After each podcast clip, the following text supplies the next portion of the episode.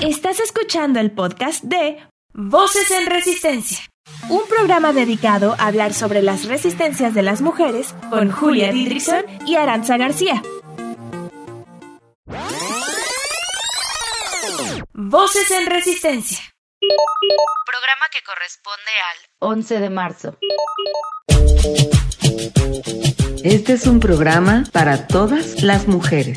Porque todas resistimos. Todas, todas, todas. Llevamos haciéndolo toda la vida. Voces en resistencia. Sí. Abran paso que llegaron las voces feministas y el goce. Tomamos los micrófonos para nunca más soltarlos. Esto es Voces en Resistencia. Vivimos momentos difíciles, pero seguimos pa'lante, luchando nuestro derecho, pa'lante, metiendo el pecho, no obstante al camino estrecho, juntas abriendo la brecha, crudas, prender la mecha. Vencer, vencer, vamos a vencer la dificultad, vamos a vencer, vencer, vamos a vencer la dificultad, vamos a vencer, tal? Muy buenas tardes a todos y a todas por esta segunda emisión de Voces en Resistencia en Violeta Radio por 106.1 FM. Este fin de semana vivimos muchas resistencias, bueno, se vieron definidas muchas resistencias de diversas maneras. Y precisamente es lo que queremos tocar en este programa que vamos a hablar acerca de las movilizaciones del 8 de marzo en todos los países de, del mundo casi casi. Y además de esto, les prometimos mediante nuestras redes sociales una noticia que Julia nos, nos preparó un poco sobre esto. Bueno, Julia y muchas otras manos. Hola, hola, ¿cómo están? Estoy muy feliz de estar aquí con ustedes otra vez como cada semana. Este es nuestro segundo programa y vamos a comenzar rápidamente con una noticia que aunque ha sido cubierta por los periodistas deportivos, es necesario que las mujeres jóvenes nos enteremos qué está sucediendo con el equipo deportivo de los Pumas.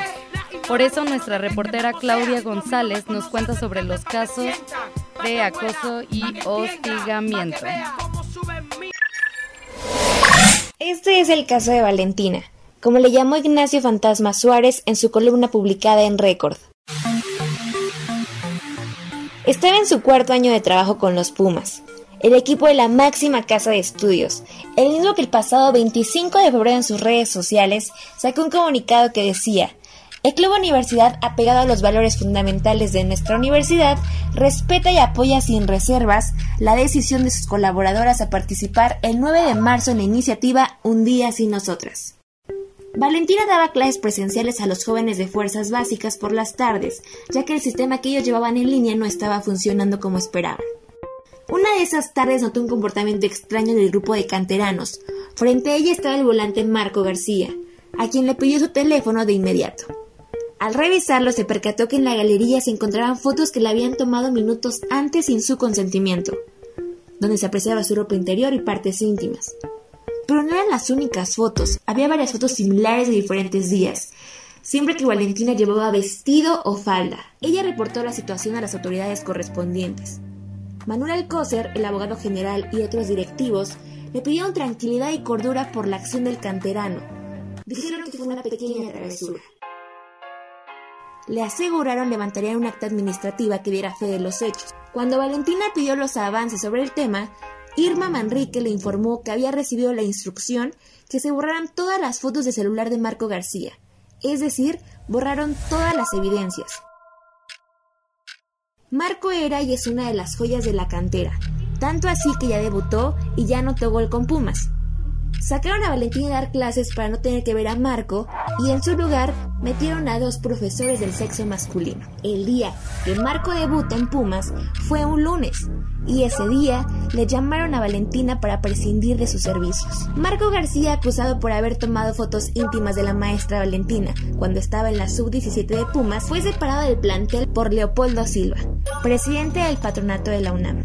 El compromiso del Club Universidad es y ha sido formar futbolistas, pero también seres humanos, por lo que además de la sanción señalada, se incorporó al jugador al tratamiento psicológico y emocional sobre la materia, publicó el equipo en un comunicado. Valentina jamás le otorgó el perdón a este jugador, como lo decía el comunicado felino, ya que Pumas intentó contactarla para reunirse con ella y la maestra se negó.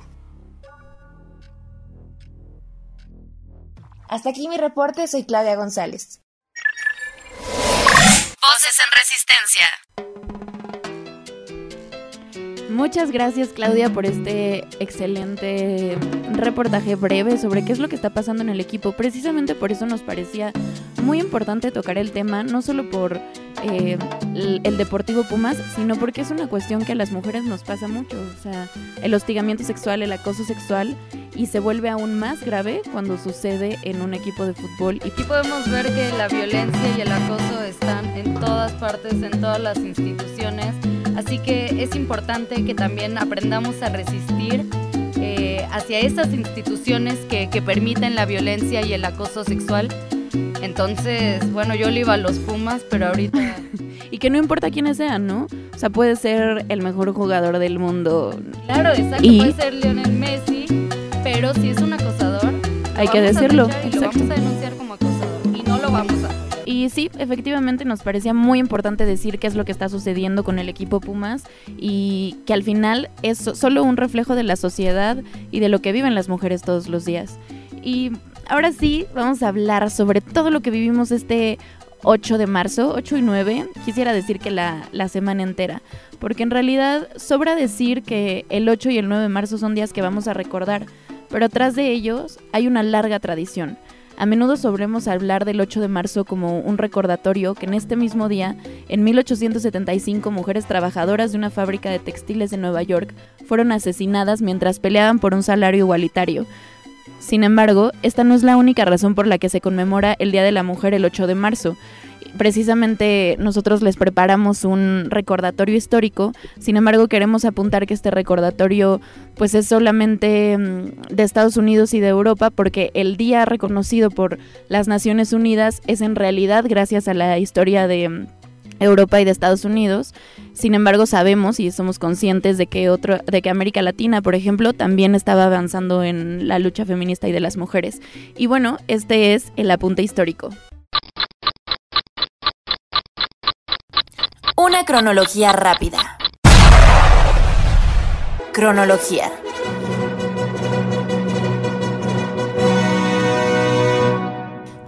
...1909... De conformidad con la declaración del Partido Socialista de los Estados Unidos de América... ...el día 28 de febrero se celebró... ...en todos los Estados Unidos... ...el primer Día Nacional de la Mujer... 1910, la Internacional Socialista, reunida en Copenhague, proclamó el Día de la Mujer de carácter internacional como homenaje al movimiento en favor de los derechos de la mujer y para ayudar a conseguir el sufragio femenino universal. 1911, como consecuencia de la decisión aceptada en Copenhague el año anterior, el Día Internacional de la Mujer se celebró por primera vez un 19 de marzo en Alemania, Austria, Dinamarca y Suiza, con mítines a los que asistieron más de un millón de mujeres y hombres. Además del derecho del voto y ocupar cargos públicos, exigieron el derecho al trabajo, a la formación profesional y a la no discriminación laboral. De 1913 a 1914, en el marco de los movimientos en pro de la paz, las mujeres rusas celebraron su primer Día Internacional de la Mujer, el último domingo de febrero de 1913. En el resto de Europa, las mujeres celebraron mítines en torno al 8 de marzo del año siguiente para protestar por la guerra o para solidarizarse con las demás mujeres.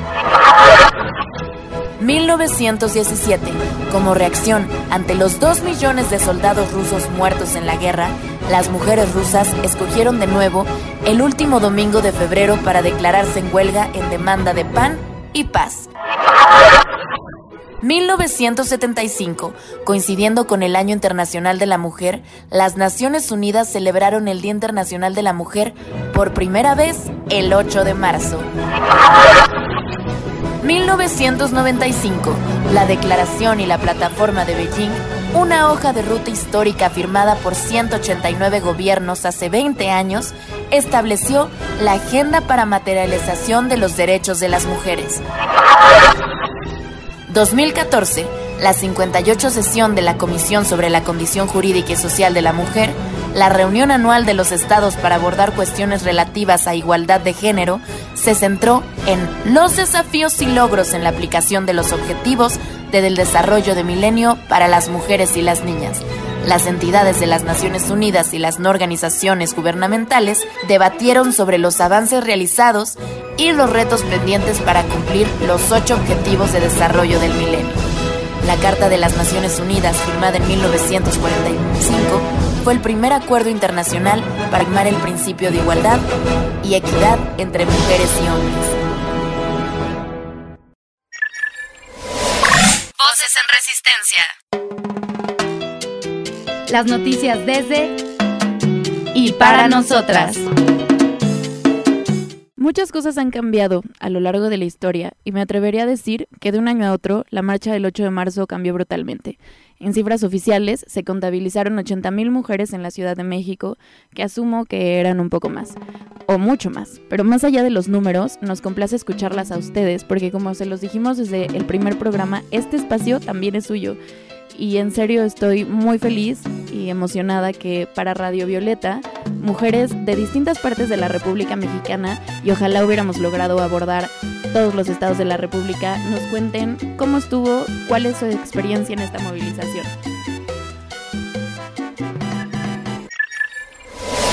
Hola, soy Andrea Huitrón. Viví el 8M en Guadalajara Fui a las actividades previas a la marcha y desde ahí sentí una energía increíble. Ya que comenzó la marcha, yo iba con mis amigas y nos tocaron falsas alarmas de ataques que crearon pánico. Pero hasta en eso, o sea, a pesar de eso, todas nos estábamos cuidando unas a otras, no nos dejamos solas, nos unimos a más chicas para protegernos. Mi nombre es Abril soy integrante de la colectiva Alumnas en Sororidad de la Universidad de Guanajuato y les compartiré mi sentimiento dentro de la manifestación. Ese día 8 de marzo del 2020 en León, Guanajuato, sentí miedo, sentí adrenalina, sentí compromiso, tenía que cuidar a mis compañeras de la manifestación. Tenía que protegerlas. Si alguna quería rayar, tenía que acompañarla y asegurar que regresara a su sitio de la manifestación. Tenía que protegerlas. Tenía que cuidarla de los policías, que no nos grabaran, que no se la llevaran. Pero sobre todo eso me sentí acompañada, sin ni siquiera conocer alguna de mi alrededor. Me sentí feliz, me emocionaba el escuchar a las mujeres leonesas cantar las consignas una y otra vez. Eso fue lo que me hizo sentir protegida. Si no estoy algún día, sé que esas mujeres leonesas van a buscarme. Durango es una ciudad históricamente apática, así que fue maravilloso ver a tantas mujeres de todas las edades reunidas en la marcha. Como también es una ciudad chiquita, a cada paso encontrabas amigas, alumnas o compañeras de trabajo y te sentías parte de algo muy muy grande y te sentías protegida. Hola, me llamo Maya, tengo 16 años y de todas las marchas a las que he ido, esta ha sido la más grande. Me siento muy contenta de que muchas de mis amigas, de mis hermanas hayan acudido. Era una marcha muy empoderada y en mi escuela cambiaron un montón de cosas, pegaron carteles, fueron de morado. Me da un poco de tristeza que haya sido en estas circunstancias, pero siento que hay muchísima más hermandad, que hay muchísima más información y apoyo y sé que el movimiento está creciendo. Hola, soy Lidia Ramos y participé en la marcha de Querétaro el día 8 de marzo. La marcha fue en la Plaza de la Constitución y recorrimos desde la Plaza de la Constitución hasta la Alameda de Querétaro. Em, según mis amigas, este, el año pasado apenas eran 200 asistentes y este año, según las noticias, pues fueron 10.000. Eh, yo fui con un colectivo llamado Colectivo Los Claveles Morados, que es de mi escuela. Mi nombre es Caterina Arias, tengo 25 años, soy de Monterrey. Eh, este 8 de marzo en específico fue muy especial para mí porque eh, tantas mujeres juntas y unidas y muchas de ellas mujeres que yo conocía que no se sentían representadas por el feminismo y estaban inclusive en contra de él, pues tristemente por la situación del país. Han despertado, han abierto los ojos y han, se han dado cuenta de que esta lucha es por ellas. Y estuvieron ahí presentes marchando, cantando, gritando y llorando conmigo. Y eso fue algo que me hizo sentir tan unida, tan cercana y tan confiada de todas las mujeres que me rodean y del círculo de mujeres que tengo cercano a mí. Y solo quiero que esa sensación que yo tuve ese día la tengan todas las mujeres todos los días de su vida en México. Voces en resistencia. Acá podemos ver la resistencia desde la República Mexicana. Eh, la resistencia por una parte eh, lo que escuchamos es sororidad. Es sororidad el saber que estamos en una marcha llena de mujeres y que nada nos va a pasar porque nuestras hermanas nos cuidan. Eh, entonces la resistencia es la sororidad, es la movilización, es salir a las calles cuando se nos ha dicho que no, cuando se nos ha, enseñado a estar eh, quietas en nuestras casas también es, gritar, es decir lo que expresamos, son las consignas, son eh, toda la creatividad en los carteles. Todas esas manifestaciones son resistencias. ¿Cómo lo ves, Aranza? Y que cada vez son más, ¿no? Eso es a mí lo que me sorprende. Escuchamos el audio, por ejemplo, de la chica que se llama Maya, que tiene 16 años. Es, a mí me hubiera encantado tener esa claridad a mis 16 años. en serio. Entonces creo que las nuevas generaciones están tomando también la protesta y la están haciendo suya y me parece increíble, muy conmovedor. Claro, la resistencia desde las más jóvenes. Eh, ¿Te parece si vamos ahora a las noticias internacionales? Por favor, Julia. Bueno, les cuento que las últimas marchas feministas han marcado un hito clave en la historia del movimiento de mujeres a nivel global. Porque esto resignificó y actualizó las demandas feministas históricas. Algunos de los reclamos que han hecho las mujeres en las últimas movilizaciones a nivel mundial son, por ejemplo, los efectos de la brecha salarial, la doble y triple jornada laboral, la precarización, la falta de reconocimiento y redistribución del trabajo doméstico, lo que ya sabemos, la violencia feminicida, el acoso sexual en distintos espacios, eh, la despenalización del aborto, entre otras. Entonces, eh, más de 150 países, las mujeres marcharon este pasado 8 de marzo. Se movilizaron en sitios tan distantes entre ellos como Tailandia, Argentina, Indonesia, España, Filipinas, etc. Eh, pero en algunos países fueron cancelados por razones sanitarias que ya sabemos por el coronavirus. Eh, por ejemplo, en, en Buenos Aires, Argentina, un saludo a mi novio que está por allá escuchándonos, marcharon miles de mujeres en un contexto de crisis económica y social, donde las mujeres llevan años exigiendo en multitud la despenalización del aborto.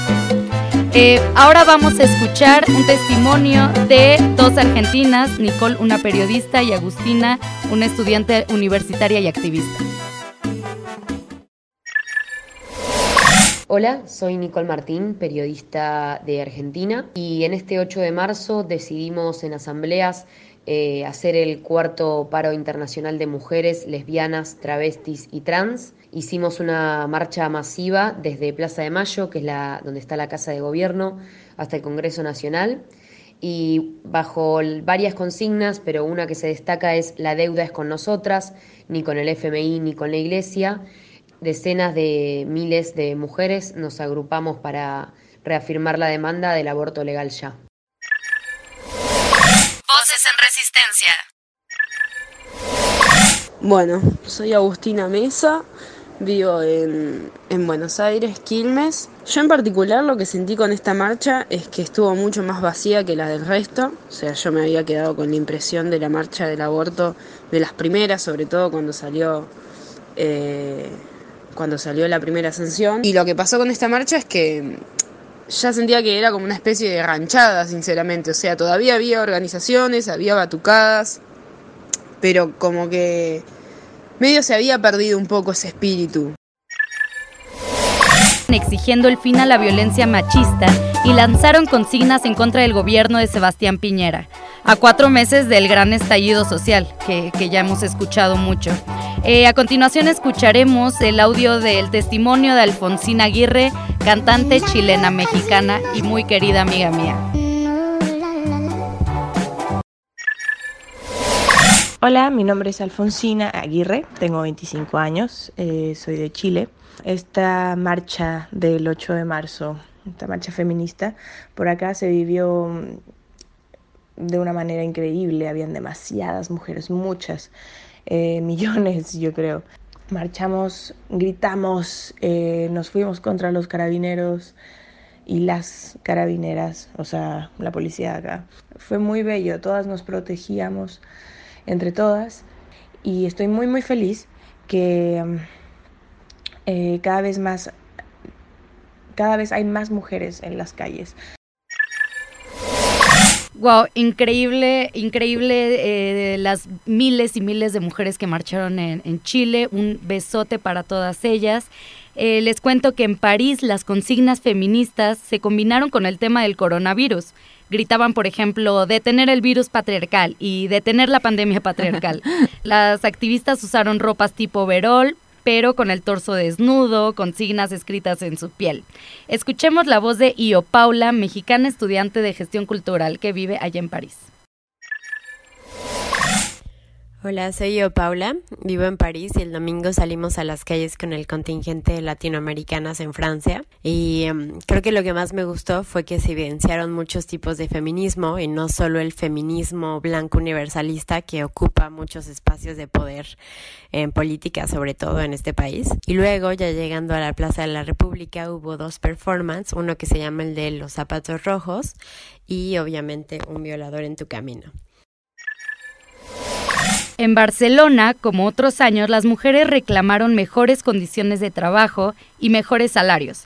En Barcelona, la marcha partió de la Plaza Cataluña y terminó en el Parlamento catalán. Fue la única región del Estado español donde se convocaron paros y huelgas. A continuación, el testimonio de Abril, actriz mexicana. ¿Qué tal? Soy Abril Mondragón, tengo 29 años. El domingo pasado participé en la marcha del 8M acá en Barcelona y estuve con un contingente latinoamericano, específicamente eh, con las mexicanas. Y bueno, fue muy interesante porque eh, se abordaron temas eh, de derechos de la mujer muy específicos como lo que era el racismo, eh, los derechos de las trabajadoras domésticas acá en Europa, ¿no? que también es como muy fuerte ese tema de, de lo que es el nivel socioeconómico y cómo eh, hay una discriminación hacia las latinoamericanas en ese sentido, ¿no? que no tenemos derechos como, como migrantes. Estar ahí con, con las compas, y, también estar luchando por Latinoamérica desde este otro lado del charco. Ahora nos vamos a un país en Europa. En Berlín, más de 12.000 personas marcharon para exigir igualdad y un alto a la violencia en contra de las mujeres, con pancartas en diferentes idiomas, diamantina morada, pañuelos verdes. Eh, también se observó la intervención de un violador en tu camino y mensajes en contra del racismo. Loreto nos cuenta su experiencia en Berlín.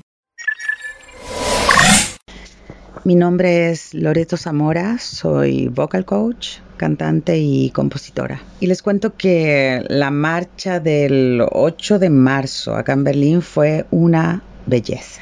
Fue maravilloso y verdaderamente conmovedor ver y sentir a tantas miles de mujeres provenientes de tan diferentes culturas, todas unidas, marchando y alzando nuestras voces, nos abrazamos, reímos, lloramos juntas. Nos vamos a El Salvador. En, en San Salvador, más de 5.000 mujeres bailaron a diferentes ritmos y con coloridas pancartas se manifestaron para reclamar por la despenalización del aborto.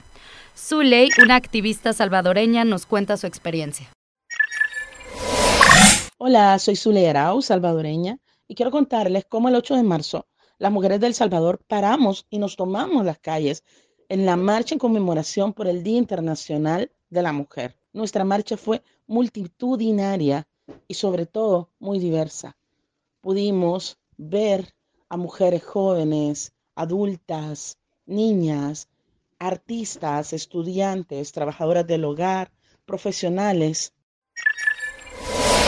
en, Quebec, Canadá, especialmente en Montreal, la, capital de Quebec, el Comité de Mujeres de Orígenes Diversos celebró la marcha que comenzó en Cabot Square para protestar contra el patriarcado, el capitalismo y el imperialismo, y para denunciar al gobierno de Le Gaulle por discriminar a las minorías y privatizar los servicios públicos.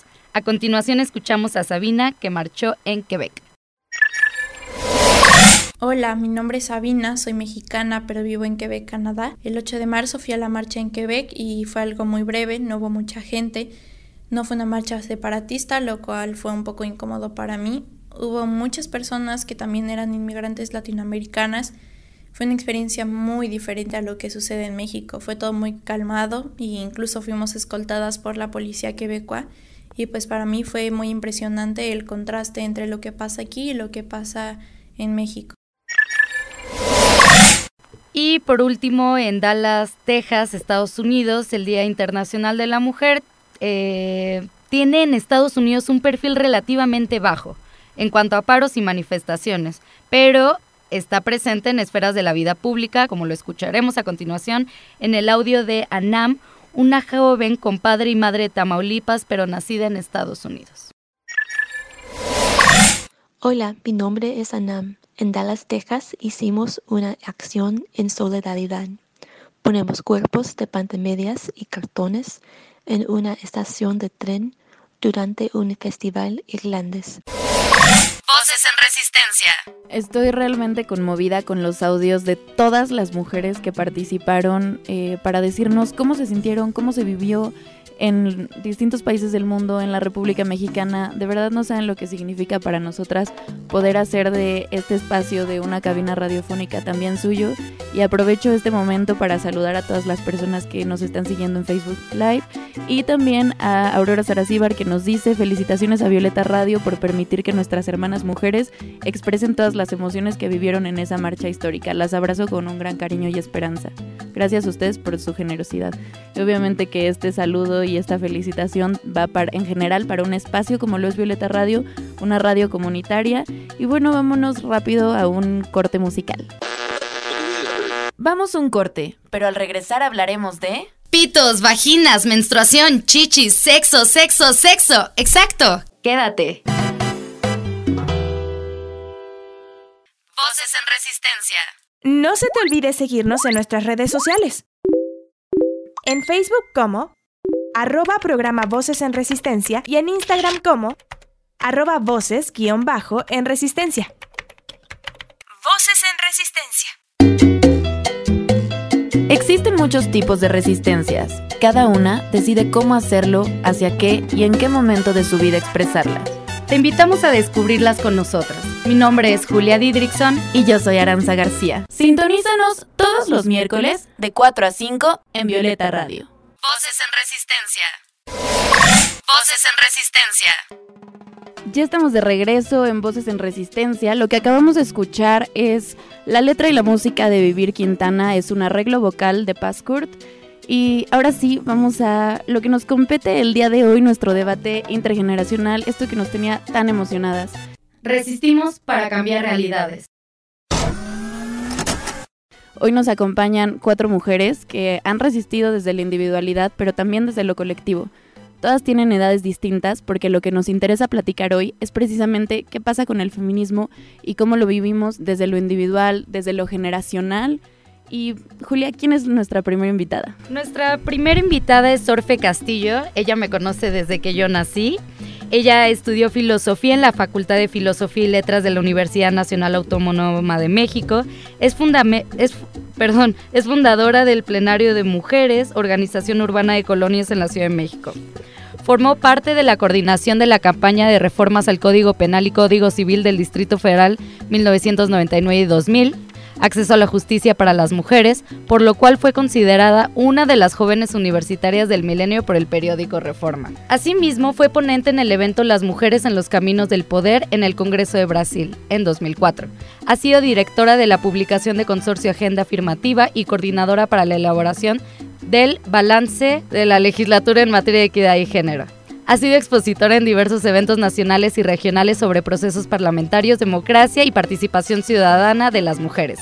Orfe ha escrito sobre estos temas en distintas publicaciones.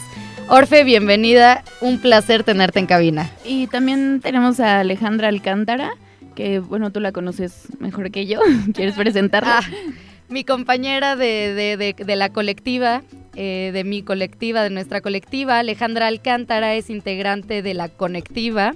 Estudia la licenciatura de Derecho de la Universidad de Pantlato Estudió los cursos de Derechos Humanos y Género, Diversidad Sexual y Diversidad y Derechos Humanos y Autonomía de las Mujeres en la Comisión Nacional de Derechos Humanos. Fundó TAG Conferencias, organización desde la cual imparte conferencias dirigidas a temas de género y diversidad sexual en universidades como Libero, el ITAM, la UNAM y la UAM y Regina Gómez Iturribarría, que bueno, además de ser mi amiga y una compañera de lucha, también es licenciada en Relaciones Internacionales por la Facultad de Ciencias Políticas del UNAM. En ella, junto a sus compañeras, construyó la colectiva feminista de la no Facultad de Políticas y Sociales en 2016 y esto le permitió realizar diversos talleres. Cuenta con estudios de género avalados por ímpetu, Universidad de Chile, Consejo Latinoamericano de Ciencias Sociales, Claxo, Argentina y por la Universidad Autónoma de la Ciudad de México. Es especialista en epistemologías del sur. Su tesis, Las resistencias comunitarias descoloniales y autónomas de las mujeres de la Via Yala. Si la, dice, si la dije mal, me corriges frente a una identidad de género impuesta por el neoliberalismo y las organizaciones internacionales, la lucha de las compañeras zapatistas. Logra explorar las críticas sobre el feminismo neoliberal desde las luchas de las mujeres del sur. Ha impartido diversos talleres sobre género y derechos humanos y ha sido parte de proyectos de investigación. Y por último tenemos a Griselda Gutiérrez Castañeda, que es doctora en filosofía de la Facultad de Filosofía y Letras de la UNAM. Casi todas, casi todas nuestras mesas de la UNAM. Fue coordinadora del área de investigación de filosofía política del programa universitario de estudios de género. Es coordinadora de los libros Feminismo en México, Revisión Histórico-Crítica del siglo que termina. Y es editora de Democracia y Luchas de Género, así como de la creación de un nuevo campo teórico político. O sea, nada más y nada menos escuchen la calidad de mesa que tenemos. Espero que estas pequeñas biografías hayan hecho justicia a todo lo que estas mujeres han hecho. Y mm, precisamente para abrir el debate...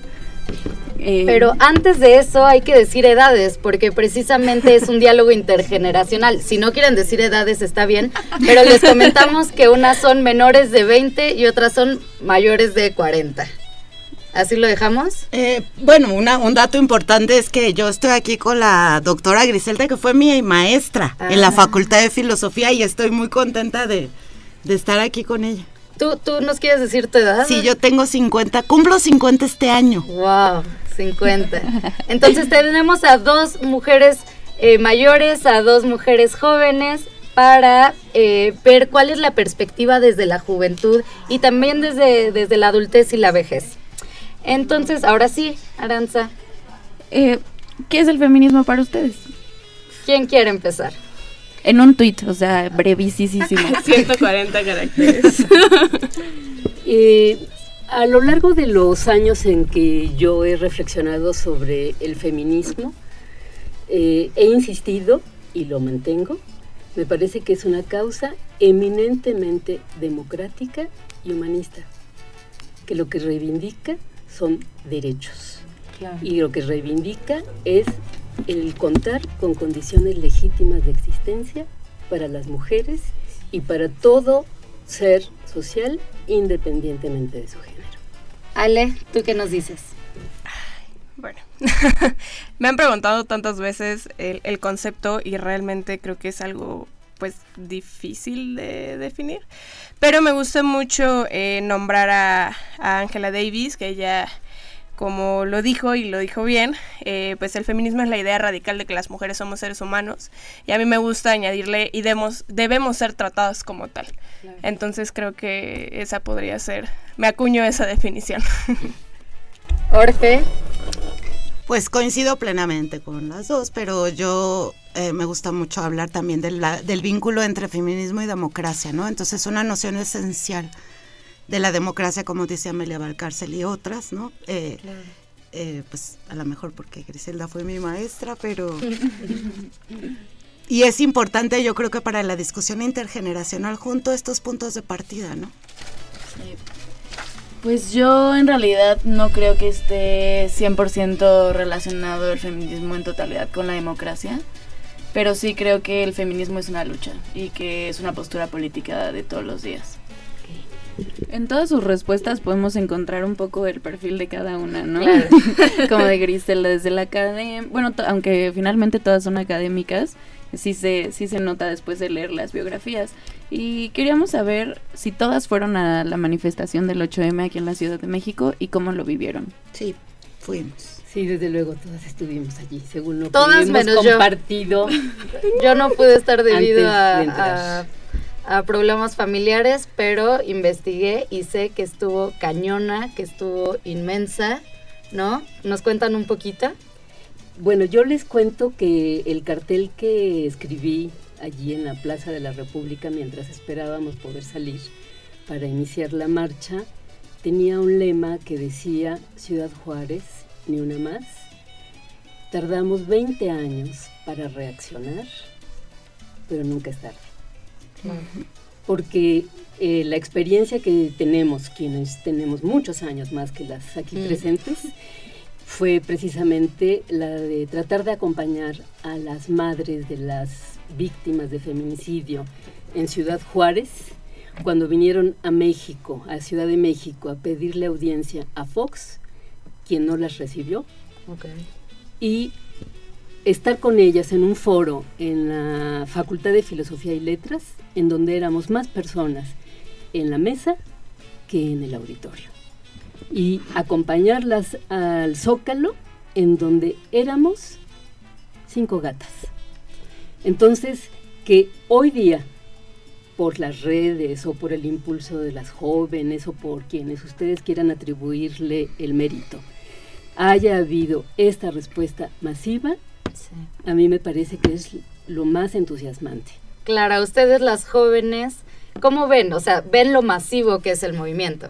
Sí, un montón. O sea, yo lo pienso cuando inicié la carrera en la facultad y cómo el movimiento feminista era prácticamente inexistente, o sea, incluso dentro de políticas.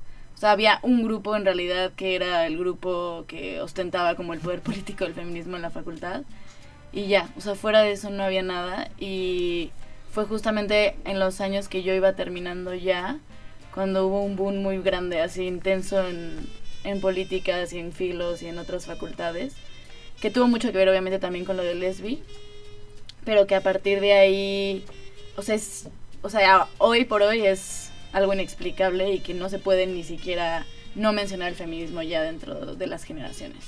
Ale, tú como joven, ¿piensas que es una moda? Y si fuera una moda entre nosotras las jóvenes, ¿está bien esa moda o es muy superficial? Pues yo creo que el feminismo para ser moda pues ya duró bastante, ¿no? O sea, o sea, realmente que sobre todo las jóvenes apenas, y como bien decías, el hecho de que, por supuesto que las víctimas de Juárez fueron un parteaguas para el feminismo aquí en México, ¿no? O sea, a mí me gusta mucho hablar del feminismo mexicano porque no, no, no podemos compararlo con ningún feminismo incluso de, de, Sudamérica o de Centroamérica, ¿no? Es muy distinto.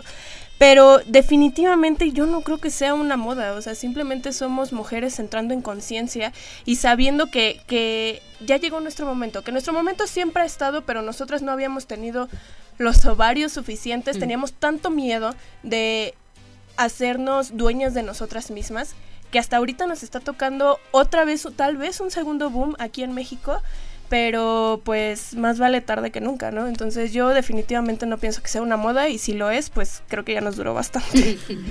Orfe, ¿tú cómo lo viviste? Ah, yo sigo emocionada, la verdad, súper emocionada. Eh, me, me, parece muy buena referencia la que hace Griselda de, las, de los asesinatos, de los feminicidios de mujeres en Juárez justamente yo fui hace muchos años, en los 90, no recuerdo qué año, la verdad, con Esther Cano, que fue una de las líderes importantes en, este tema, una de las primeras que ya murió. Y me acuerdo de tener una, la misma sensación que tuve toda mi vida desde que yo empecé a, a ser activista, que fue muy pequeña, de cómo no ven, ¿no? O sea, cómo no se ve, cómo no dice nada, cómo no indigna, cómo no mueve, cómo... Y ayer digo, el, el domingo fue, pues sí, muy, esta cosa elemental de la vida, del derecho a la vida de las mujeres, o sea, mucho menos conceptualizado si ustedes quieren, no importa.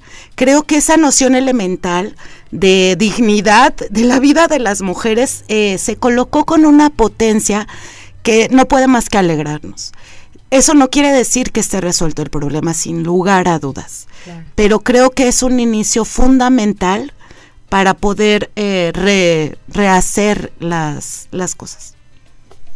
Rerri, ¿qué retomarías tú del feminismo ya no tan joven? Pues creo que hay un montón que se retoma, ¿no? O sea, y que creo que tiene mucho que ver con la pregunta anterior que hicieron, de si el feminismo es una moda. O sea, yo sí creo que hay un gran peligro de lo que está sucediendo actualmente, de que el feminismo sí se vuelva una moda y que no tras, o sea, como en realidad no transgrede nada, o sea, se vuelve, ya no es incómodo, ya no es incómodo hoy por hoy ser feminista, esa es la realidad. Entonces, yo algo que siempre recupero mucho, pues justo de profesoras que he tenido y de compañeras más grandes con las que he construido, ha sido que el feminismo tiene que incomodar y que justo ponerte una camiseta que diga feminista, ir a la marcha y tomarte fotos, en realidad no está incomodando nada, ¿no? O sea, es muy bonito y obviamente, o sea, causa muchísima emoción y a mí también me emocionó, pero más allá de eso se tiene que construir políticamente algo fuera, porque si no, en realidad no estamos incomodando. Y Griselda, ¿tú cómo lo ves? ¿Crees que en tu generación el feminismo incomoda? Bueno, a mí me parece que el feminismo siempre ha sido un discurso y un posicionamiento que perturba e incomoda. Podemos interpretar el sentido del término o las modalidades o grados de incomodidad que en un momento dado se pueda generar, pero ¿cómo no va a ser incómodo algo que precisamente está cuestionando un statu quo, algo que está cuestionando un orden eh, patriarcal que ha tenido costos tan altos a nivel de la calidad de vida de la sociedad en su conjunto, pero que hacen mella de manera muy particular a todos y todas los portadores del significante femenino. Porque aquí el problema no solamente es la forma en que esto afecta a las mujeres, es lo que la forma en que afecta a todo portador del significante femenino, incluyendo a los grupos de la diversidad. Entonces, desde esa perspectiva, a mí me parece que podemos allí a lo mejor diferir en cuanto a cuál sería la forma de generar esa incomodidad, a lo mejor hay quien piensa que una de las formas por excelencia es algo que se ha instalado en los últimos tiempos, que sea este tipo de expresiones eh, radicalizadas, podríamos decir, que atentan contra la paz, el orden, la limpieza de los monumentos y cosas por el estilo. Hay quien puede pensar que esa es la forma de incomodar, pero a mí me parece que de raíz y en sustancia el discurso feminista incomoda porque está movilizando y cuestionando este orden normalizado que es absolutamente injusto e ilegítimo. Ok, gracias. Eh, Ale, con, todo esto de, del incomodar, ¿has incomodado eh, a tus amigas, a tus amigos, a tu familia? O sea, ¿qué, ¿qué, dicen tus conocidos y conocidas sobre qué, sobre tu feminismo, sobre tu ser feminista? Bueno, he perdido a más de un amigo o amiga, entre comillas, porque evidentemente me dejaron muy claro que pues era gente que no tenía que estar en mi vida. He incomodado, por supuesto, justamente como lo comentabas, ¿no? O sea, la mayoría de las que están aquí pertenecen, estudiaron en la UNAM. A mí me tocó estudiar en una escuela privada donde ya hice mi primer eh, situación incómoda.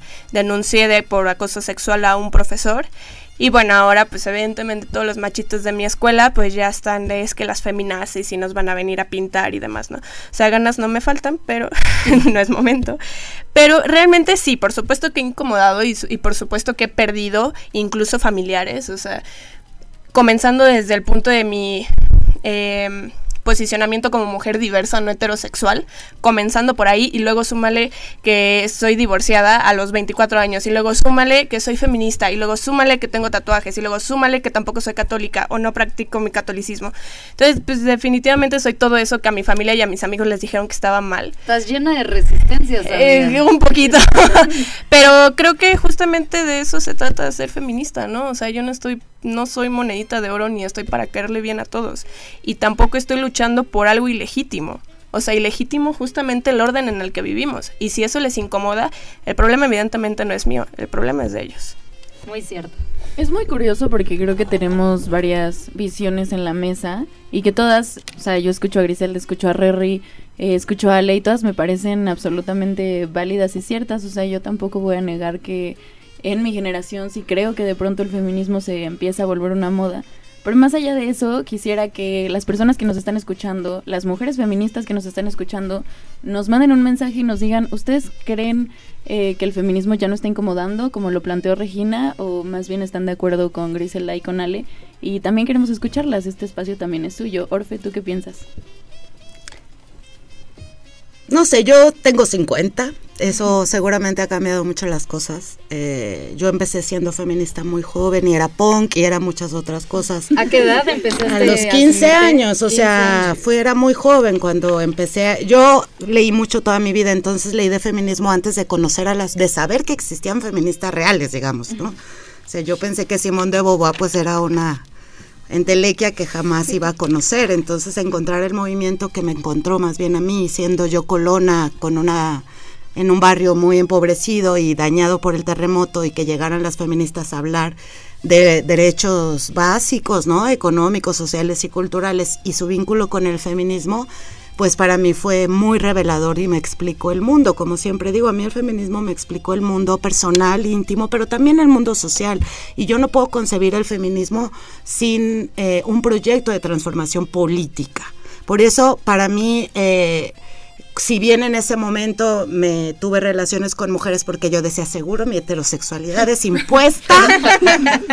y, no, pues no, digo, no funcionó, compañeros.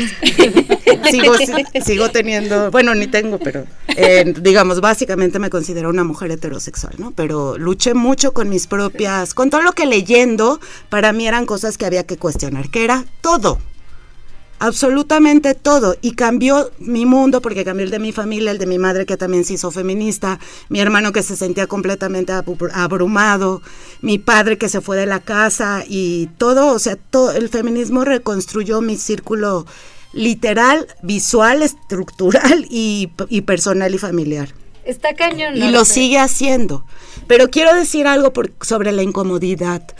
Porque yo después, digamos, yo creo que teorizar y conceptualizar es politizar y, es hacer un proyecto. Y yo creo que hay que tener una estrategia de transformación. Y para mí sí cuenta cómo se incomoda. Para mí la incomodidad no es un objetivo en sí mismo, o sea, no es escandalizar por escandalizar. En algún momento lo fue, por eso digo, yo tengo ahora 50, en algún momento encuerarme la Glorieta de las Cibeles, que lo hice, ¿no? Este era un acto de absoluta emancipación. Ahora creo que eso no tiene mucha utilidad. Entonces mi pregunta es, ¿para qué incomodar? ¿Por qué hacerlo? ¿Y cómo eso ayuda a una transformación de la sociedad en su conjunto?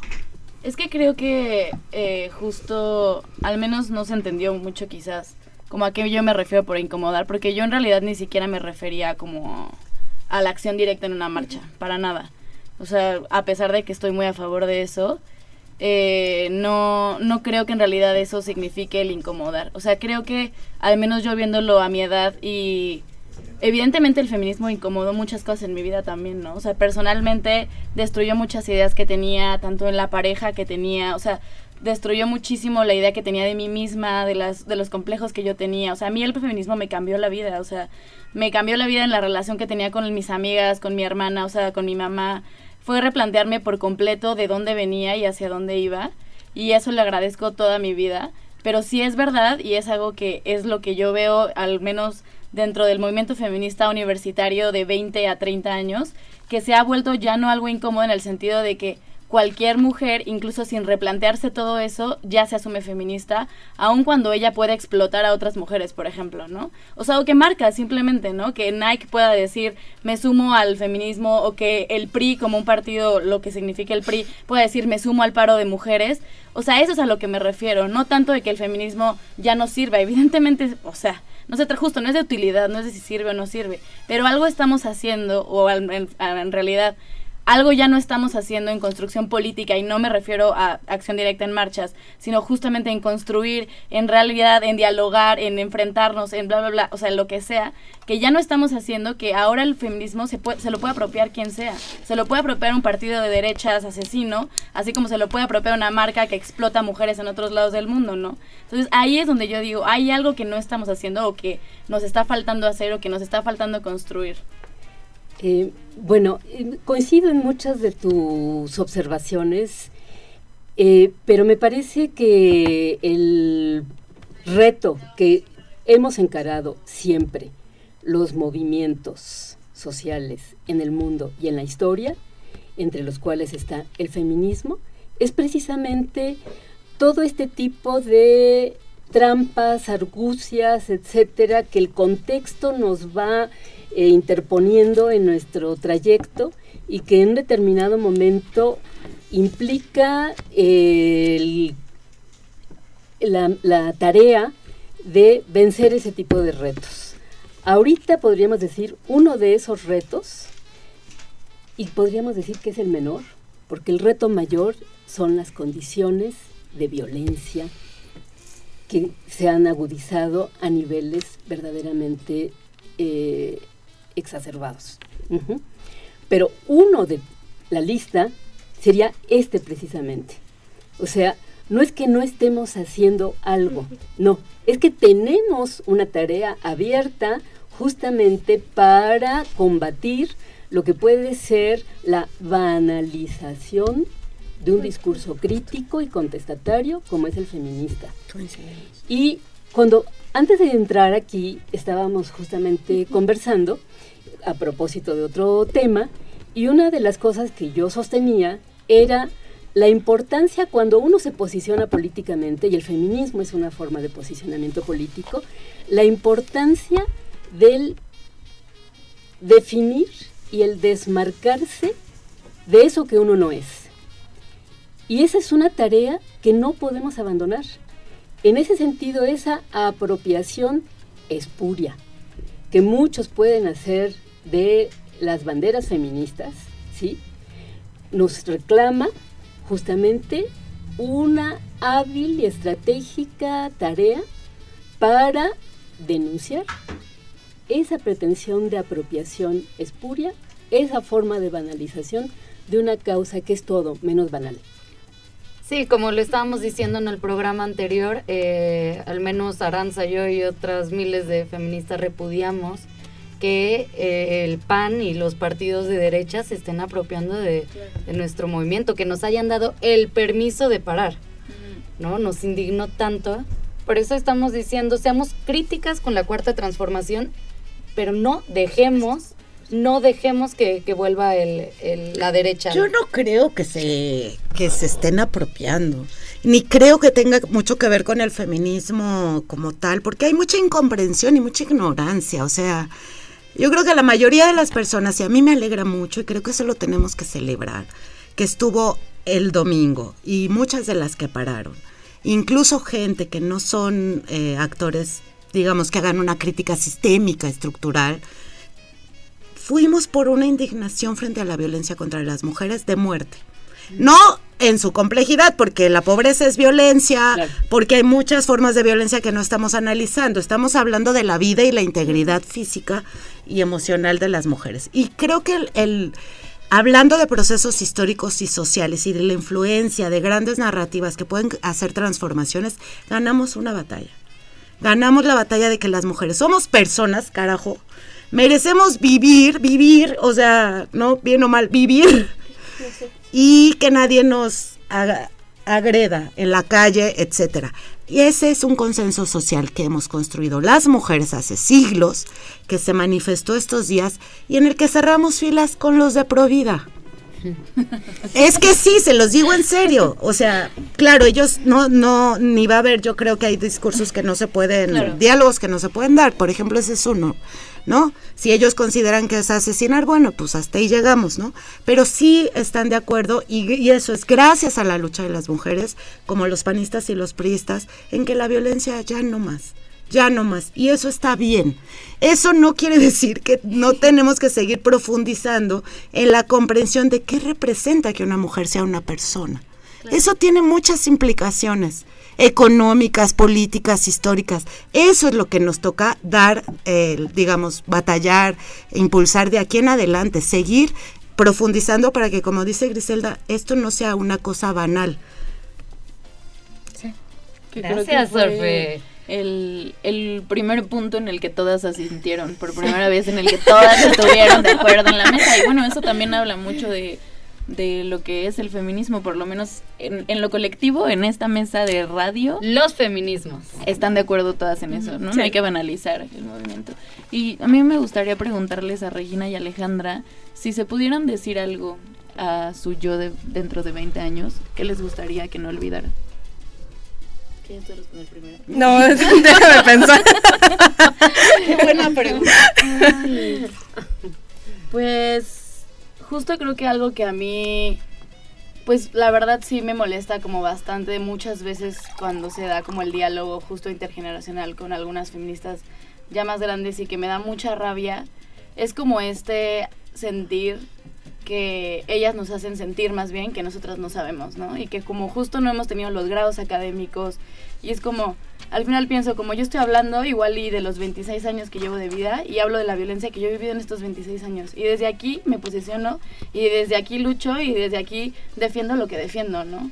Entonces a mí me gustaría mucho no olvidar en un futuro justo eso, o sea que cuando yo le volteé y le hable a gente más pequeña que yo, que yo voltee y le hable a la gente que le estoy dando clases y le llevo a dar clases a alguien o no.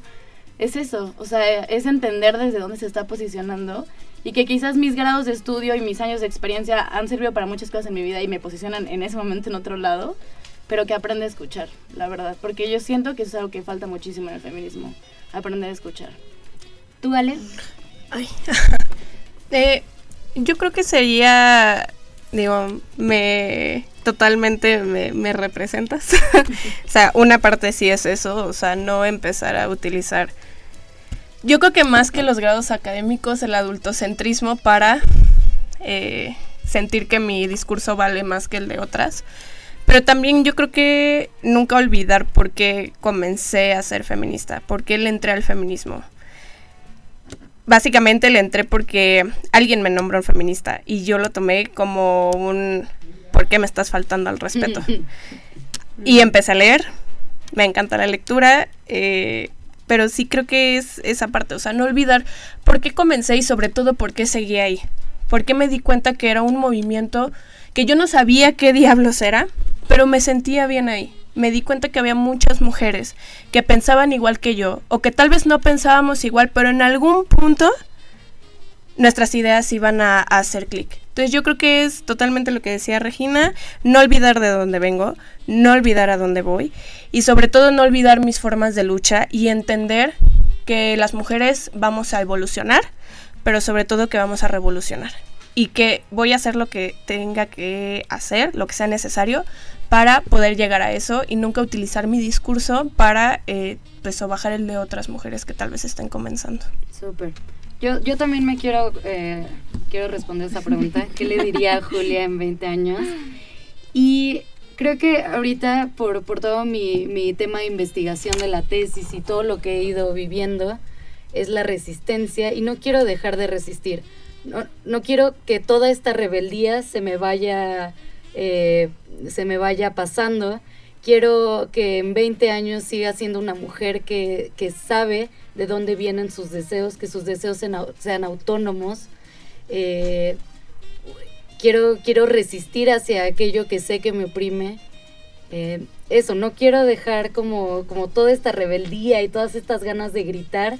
Le quiero decir que, que siga con este espíritu revolucionario, con esta idea de cambiar el mundo, que no, que no pierda eso que tenemos mucho las jóvenes, que no se pierda cuando yo sea adulta. Y también, claro, retomo lo que, lo que ustedes están diciendo.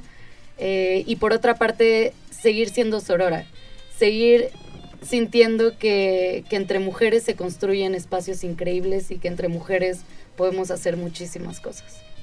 Queremos saber, perdón que te tome la palabra Griselda, eh, también quiénes, ustedes ¿qué se dirían dentro de 20 años? Nuestros teléfonos están abiertos, se los recuerdo, 5584 34 90 05, 5584 34 90 05. Sí, a mí me parece que esta pregunta que hiciste aquí a nuestras compañeras de mesa, jóvenes, eh, es muy relevante y por supuesto, aunque no literal, yo retomo la problemática que está de fondo en la pregunta.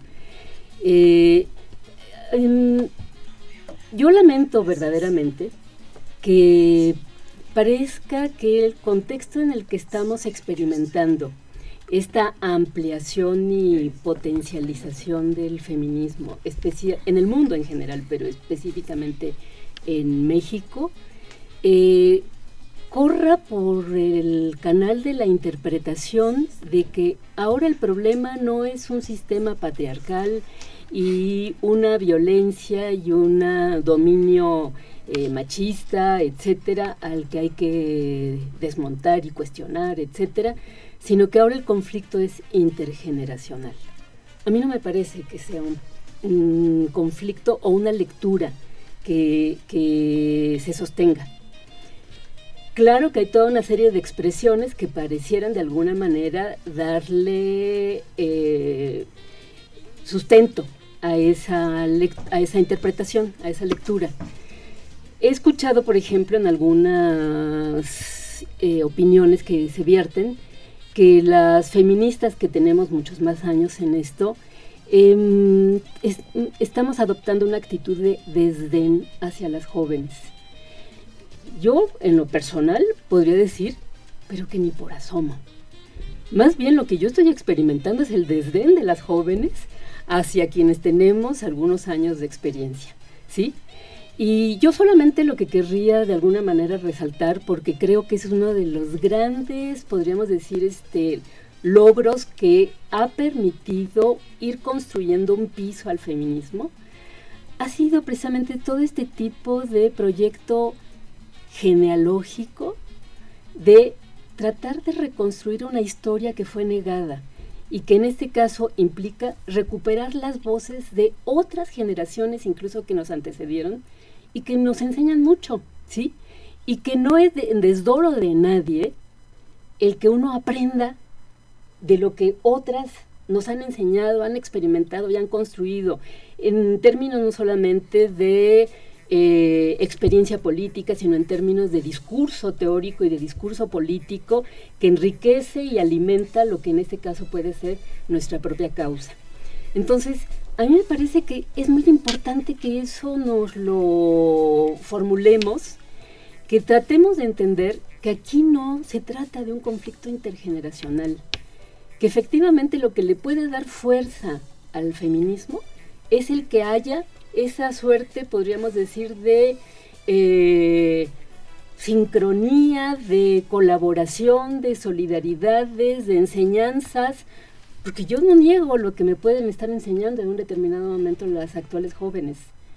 Y no me ofende, aunque haya muchas cosas en las que tengo desacuerdos.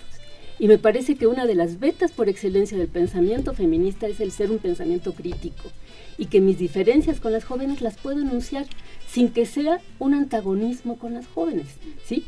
Es ejercer la crítica, que es el alimento por excelencia de nuestro movimiento? Em, yo particularmente, la verdad, no sé si realmente el conflicto se está llevando como intergeneracional. Yo la verdad no lo veo así. O sea, sí creo que hay diferencias, pero, o sea, no sé, por ejemplo, yo la experiencia que tuve en el año que estuve en el diplomado en la UACM, justo con doctoras ya muy grandes, otras no tan grandes, más jóvenes, etcétera eh, y en el diplomado, en realidad yo era de las más jóvenes, había muchas mujeres ya mucho más grandes, muchas que estaban trabajando ya, otras ya incluso de adultas ya mayores. Yo en ningún momento sentí que el conflicto fuese intergeneracional. Yo la verdad sí creo que particularmente en la academia sí se da, y no solo se da con mujeres, o sea, en realidad sí hay un adultocentrismo muy fuerte dentro de la academia de justo que tiene mucho que ver con los grados académicos y con la experiencia que yo entiendo que obviamente se vive. Y porque yo me he sentido muchas veces así, o sea, lo digo con sinceridad, o sea, yo lo volteo a ver ahora a mis compañeras que están en la colectiva en la que yo ya no formo parte porque ya no estoy en la facultad y muchas veces me da este sentimiento como de, ay, no lo están haciendo bien o yo lo hubiera hecho diferente, ¿no? Y me pongo a pensar como, a ver, o sea, yo ya tengo 26 años, yo ya no estoy en esa colectiva. Lo que ellas decían hacer hoy respecto al paro de polacas, respecto al paro de filos, lo están haciendo ellas desde lo que ellas están viviendo en este momento. Yo puedo opinar, puedo dialogar con ellas y lo que sea, pero de alguna forma tampoco tiene, o sea, tiene mm, un sentido el que yo me ponga en esta posición de lo que yo pienso es lo que realmente es porque yo ya lo viví. Y yo sí siento que sí, o sea, sí existe eso mucho cuando se intenta dar un diálogo intergeneracional. Yo no creo que para nada sea el conflicto principal y creo que ni siquiera las feministas jóvenes lo piensan en ese sentido. Yo sí he estado presente justo en el diplomado que estuve y en otros espacios en el que el diálogo ha sido como muy fructífero, pero sí creo que dentro de la academia se presta particularmente a eso y sí tiene que ver con, pues sí, con una onda de, o sea, pues porque yo también he estado en la academia, como de sentirnos, como de nosotras ya lo hicimos, ya la sabemos cómo va y que sí es muy importante y obviamente aprender, digo, al final cuando estudiamos feminismo, pues estudiamos a todas las que han hecho cosas, ¿no? O sea, históricamente desde el sufragismo.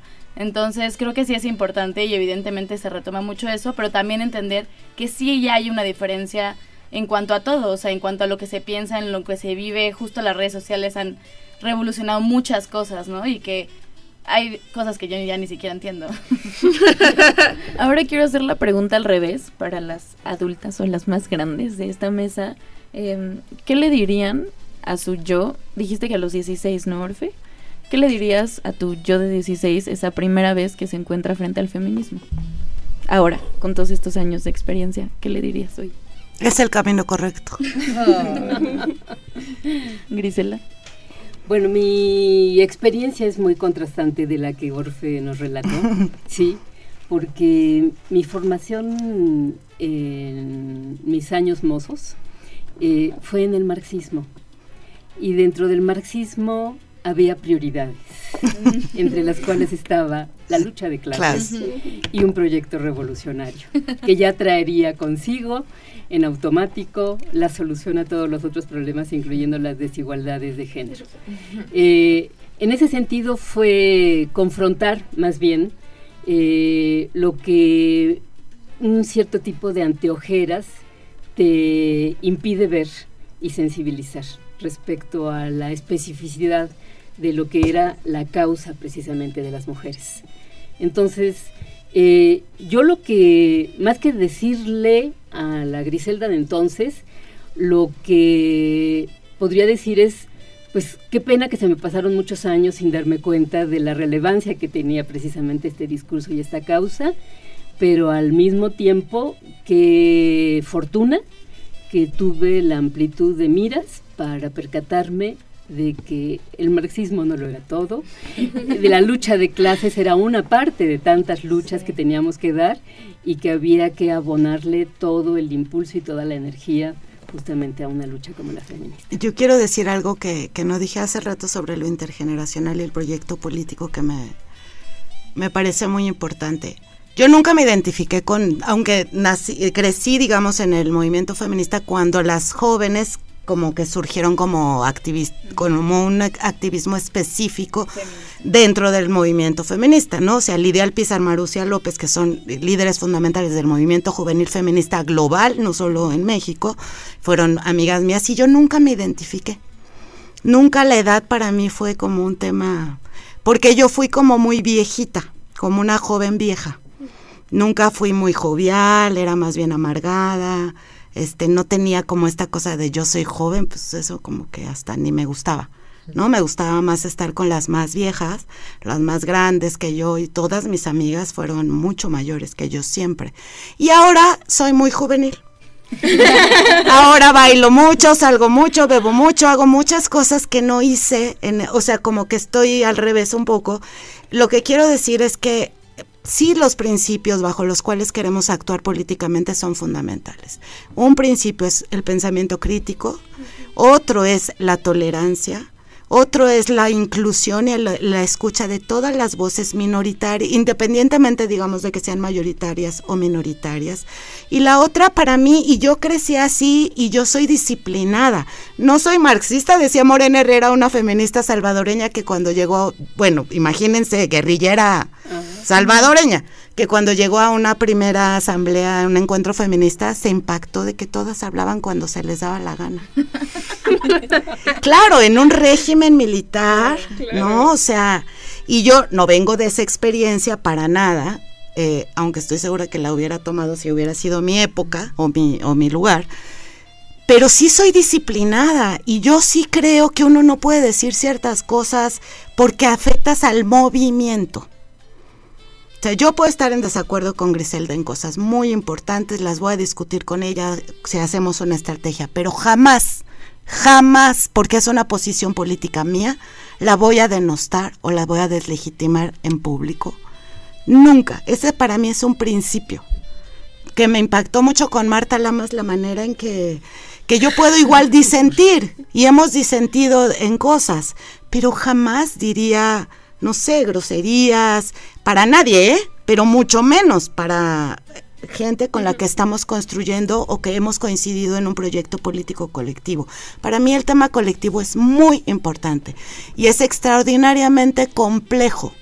No hay nada más complejo que hacer movimiento. movimiento, yo hablo movimiento social, discusiones colectivas, acuerdos comunes, eh, que entre la diferencia y que salgamos todas diciendo, este es el acuerdo, no hay más que este, pero es este. En la campaña que mencionaba, ese currículum es muy viejo y mi jefa me va a regañar porque soy parte de Jazz Asociadas por lo Justo.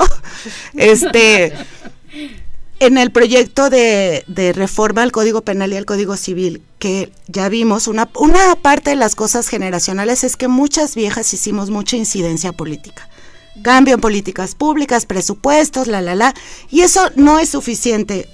Por supuesto que no es suficiente, pero es un marco que hay muchos países que no lo tienen. Hay sociedades en donde no, existe el derecho a una vida libre de violencia que inventó Marcela Lagarde y que muchas participaron en su aprobación legal y hoy en la constitución de eso como una norma de este país. Es muy importante. En esa... Ya se me fue la onda. bueno, tenemos diferentes estrategias pero yo soy disciplinada. En ese movimiento que éramos muchas organizaciones eh, discutiendo qué vamos a llevar a la, a la reforma y qué no, hubo muchos temas que no entraron. Me recuerdo mucho, yo no sé si eso existe en el Código Penal, pero existía, chicas, hablando de jóvenes, que era el delito de em, revisión de documentos, no, el derecho de los padres a ver la correspondencia de sus hijos, creo que así se llama, derecho de los padres a revisar la correspondencia de sus hijos.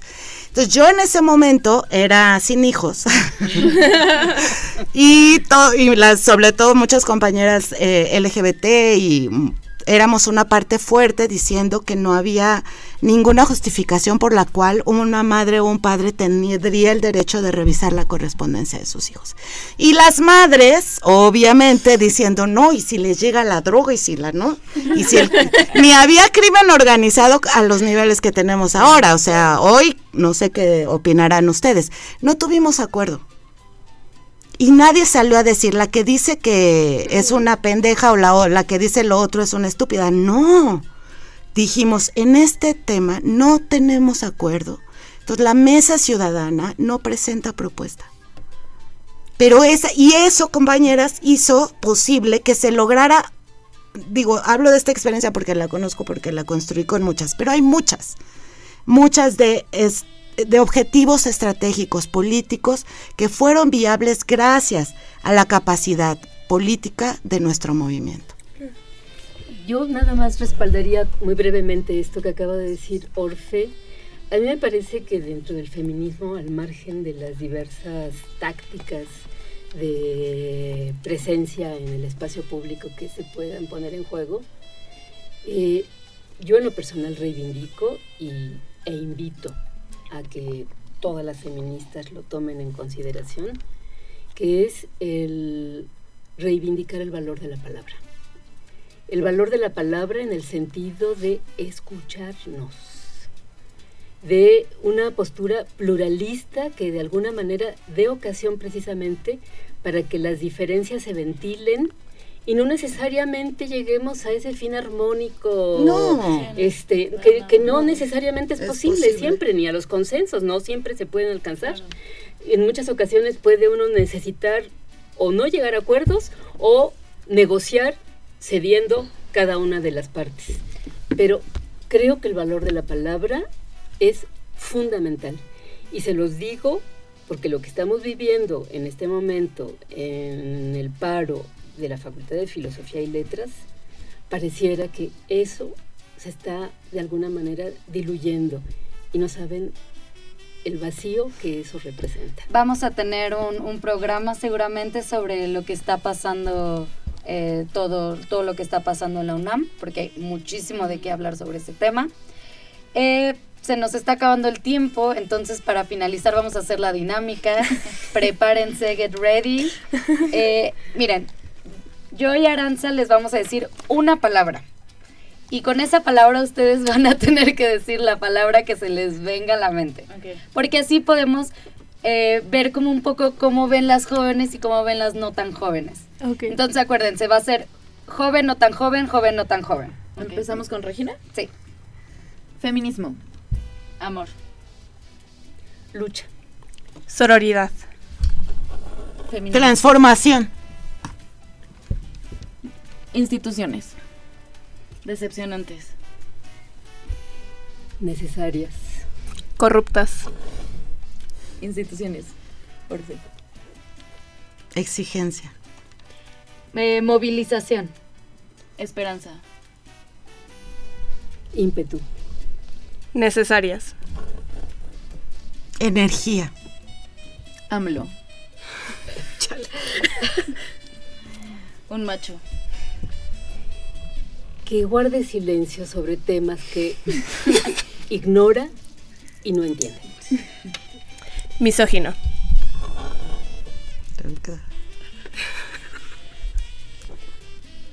Necesita aprender, pero creo que es un marco más propicio que otros para el aprendizaje. Resistencia. Mujeres. Condición de posibilidad para el futuro. Ay. Vivir. Fiesta. Política. La vida entera. Es ineludible. Somos seres políticos y hacemos política todos los días. Un ámbito que necesita redignificarse. Pasión. Jóvenes. Cambio. Futuro. Transmutación. Jóvenes. Hermanas. 8M. Las calles son nuestras. Una fiesta. Libertad. Esto no lo para nadie. Feminicidio. Crimen de Estado. Una aberración. Crimen de Estado también.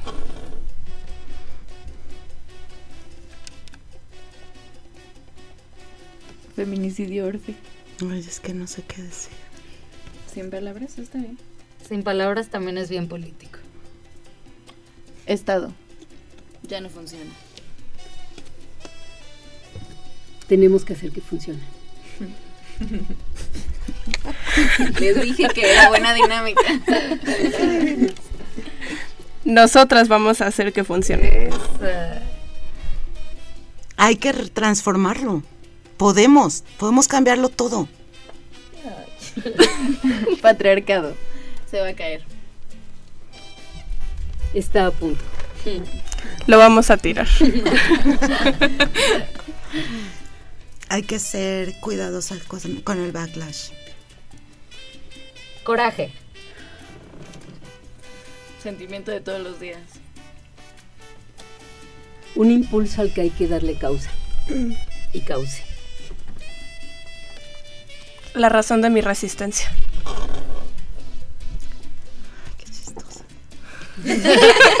es que yo antes siempre decía, a mí la rabia me mueve, a mí la rabia me da, y ahora no, compañeras. Desde que pude colocar mi rabia personal derivada de mi historia muy íntima en un lugar distinto al que tenía a los 20, hoy siento que tengo más capacidad de tener una visión más grande de las cosas. Y por último, futuro. De las mujeres. Es nuestro.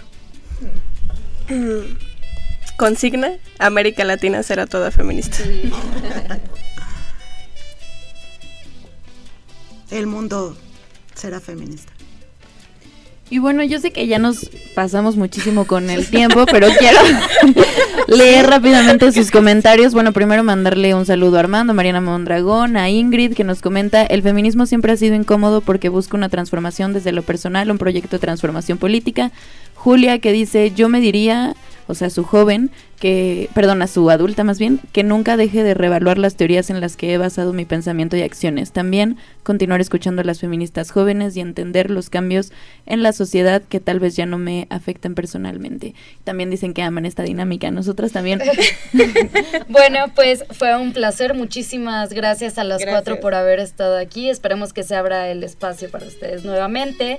Eh, muchísimas gracias por escucharnos. Acuérdense que vamos a estar el próximo miércoles, como todos los miércoles hasta que nos corran de aquí, de 4 a 5 en Violeta Radio.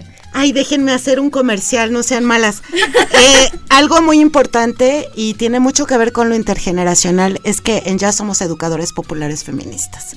Creemos que todas podemos aprender de, independientemente de nuestra edad, clase, etcétera, y hacemos un ejercicio que se llama diálogos virtuales feministas opinamos, sin orden, en el momento en que cada quien quiere compartir una reflexión. Y tenemos un diálogo que empezamos a divulgar mañana que se llama Diálogo Intergeneracional. Nos copiaron. Les copiamos, no porque ya lo teníamos.